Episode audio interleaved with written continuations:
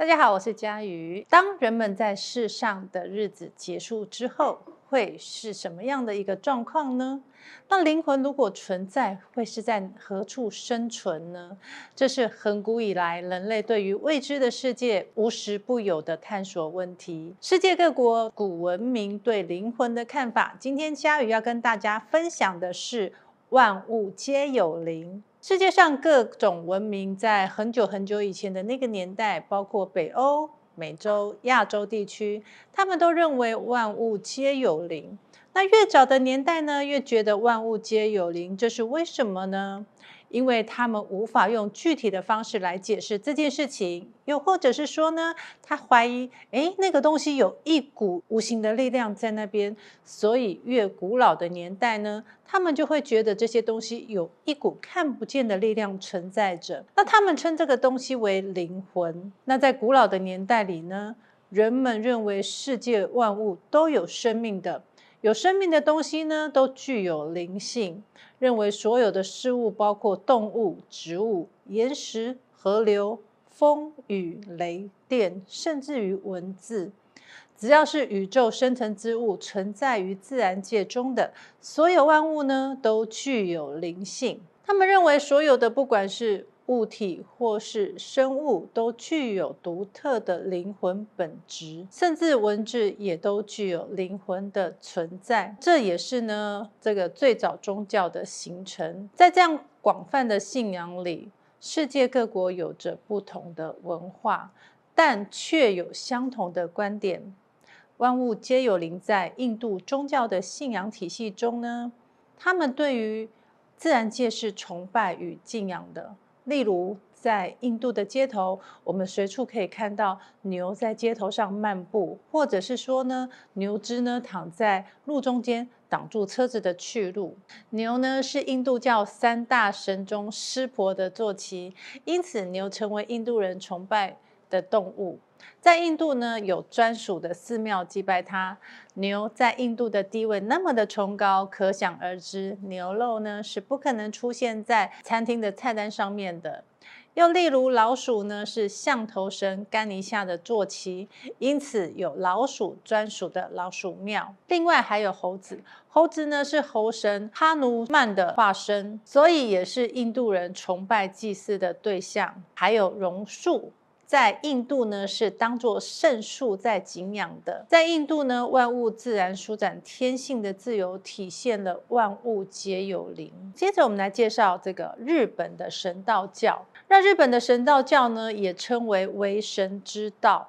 或是随神之道，汉语称为神道教，是原生于日本大和民族的传统民族宗教。此宗教的基础来自于日本自古以来民间信仰与自然崇拜，它也属于万物皆有灵的多神信仰。那它的特色呢，是敬畏及崇拜世间万物的山啊、海啊之类的自然界物体。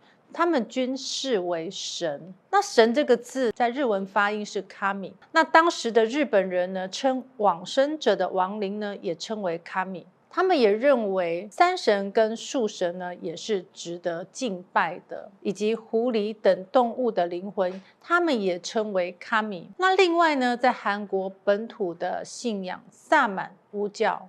在巫教的观念里呢，萨满教呢也是多神敬仰的宗教。他们相信万物呢都有灵魂的存在，以及灵魂不灭的思想。他们认为人的灵魂能够与自然界各个神灵相通，并且转移。那萨满的巫师呢，可以自由地附在动物的身上，并透过昏迷、梦、舞蹈等方式与灵做交流、做沟通，并且呢，他们认为有治病、占卜、降灾解厄的能力。因此，萨满呢后来逐渐演变为巫者的专有名词。那在中国大陆民间呢，他们称为这个叫做跳大神，或者是跳神之人。那现今呢，我们称为萨满。所以，萨满为万物皆有灵的信仰特色宗教。那在我们台湾呢，万物皆有灵的这个原住民社会里面呢，他们呢对于主灵是崇拜的，而主灵也是他们的核心力量。许多部落普遍把开创基业的祖先呢，奉为神明，并且顶礼膜拜他们，认为祖先生前能领导众人艰苦奋斗，指导族人狩猎、捕鱼、农耕，为部落的生存鞠躬尽瘁。因此，在他死后，他的灵魂一定会继续庇佑后代子孙，具有赐福或降灾的能力。因此，举凡农耕、打猎、捕鱼等祭祀庆典，他们必先祭献祖灵，因为他们相信祖灵呢会像在生前一样，冥冥中守护着大家。那当然，他们也告诫后代的子孙，违背祖先的意志者，必遭其惩罚；遵循祖先规矩者，必然得到护佑。那原住民呢，除了遵从祖灵信仰之外，还有自然神，原住民的神灵体系有天神和地神。地神呢，被认为是主灵，因此主灵具有农神、家神、灶神的特质，又与融入地神，所以天地两神养育万物，狩猎捕鱼。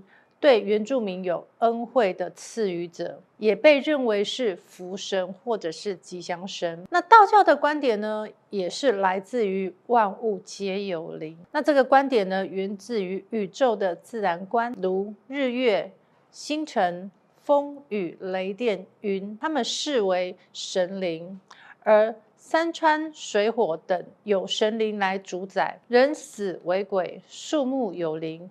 顽石有灵，鸟兽有灵，世间万物无一不具有灵性。这种观点呢，几乎伴随着宗教文明的进步，至今呢仍存在于道教的中心思想与生活中。因此，在符箓的运用上，符呢上面的组合皆来自于天地万物，有日月星辰，有山川河流，那也有人。例如我们的桃花符上面呢，会画两个人。或者是和和符等等，以及神明符上面呢，会有捆仙绳或者是捆仙咒。那灵魂观念呢，是一切宗教观念的最重要的这个基础观念之一，这也是宗教信仰所发展的依存基础，也是宗教意识的核心。那从上述可知，灵魂的观念大约产生于原始部落。那当时的原始人呢，知识呢极为缺乏。甚至没有语言，对观察到的一些生理现象不能做科学的解释，认为疾病、死亡、食物的腐败都是因为某种生命力的离开了身体，或者是影响了身体。例如，在梦中，我们会与已死去的亲友见面谈话，他们把死亡和梦境看作是独立存在于身体的另一个空间的生命。这种生命力呢，就是最初的灵魂的观念，原始人运用这样的想法，把人的灵魂对象化、客观化，并推演其他一切事物，认为动物、植物、山水、石头、雷雨、电等自然现象和人一样是有意志的，是有灵魂的。于是就产生了万物皆有灵的观念。灵魂既然是独立于身体另一个空间的生命，那么身体虽亡而灵魂不灭，这样的灵魂可以随意的。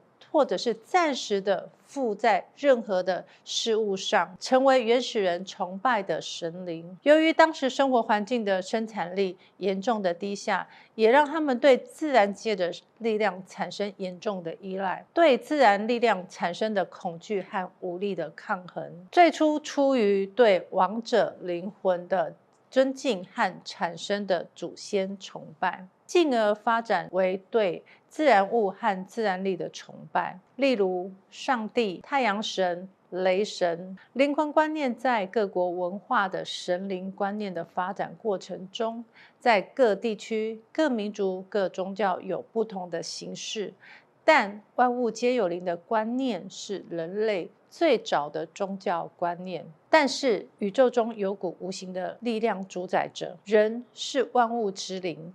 在道教的观点中，甚至认为人体的各种器官都有神灵。那既然这样，我们是不是也能有力量跟方法与天地之间的灵魂做沟通，甚至合作？驱动天兵天将，驱动神灵。而世界各地的宗教也有这样的运用方式。中国的道法呢，也是其中一个方法。道教的符籙利用自身灵魂力量以及方法，使符籙产生磁场、产生能量。因此，写符有必要的程序与步骤。写符前呢，必须要先静心，聚精会神的全神贯注精神力。心无杂念，可以透过念经数息来安稳自己的灵魂，灵魂安定才有庞大的力量。那静心的方法呢，在我们之前的影片中呢，有跟大家分享。再来呢，就是持咒，透过咒语请神灵来帮助及增加自身的力量。念咒呢，很大重点是它的内容。但是最重要的也是必须要真心的相信咒语的力量。写符用具呢，也需念咒使产生灵力。学习利用自身的灵力，锻炼自己灵力变庞大了之后，你可以利用这样的力量去祈求、去期望。就像西方身心灵界很流行的显化法则，其实是一样的概念。在写符的过程中呢，运用自身的专注力、精神力与集中力。灌注自身能量，使符产生磁场能量。透过写符咒的这样的一个过程，告诉外灵你要他做什么，跟你不准他做什么，把你的灵力展现出来，以及使用神灵的官印加持封存，最后顶礼恭送神灵，完整的锻炼与练心的过程，使符箓能驱鬼镇邪等等需求，可见符咒的能量如此的巨大。因此，我们也能说，符呢是人与神灵的沟通法宝，不是我们随便就可以乱画的哦。今天的万物皆有灵，跟各位分享到这边，我们下一次见喽，拜拜。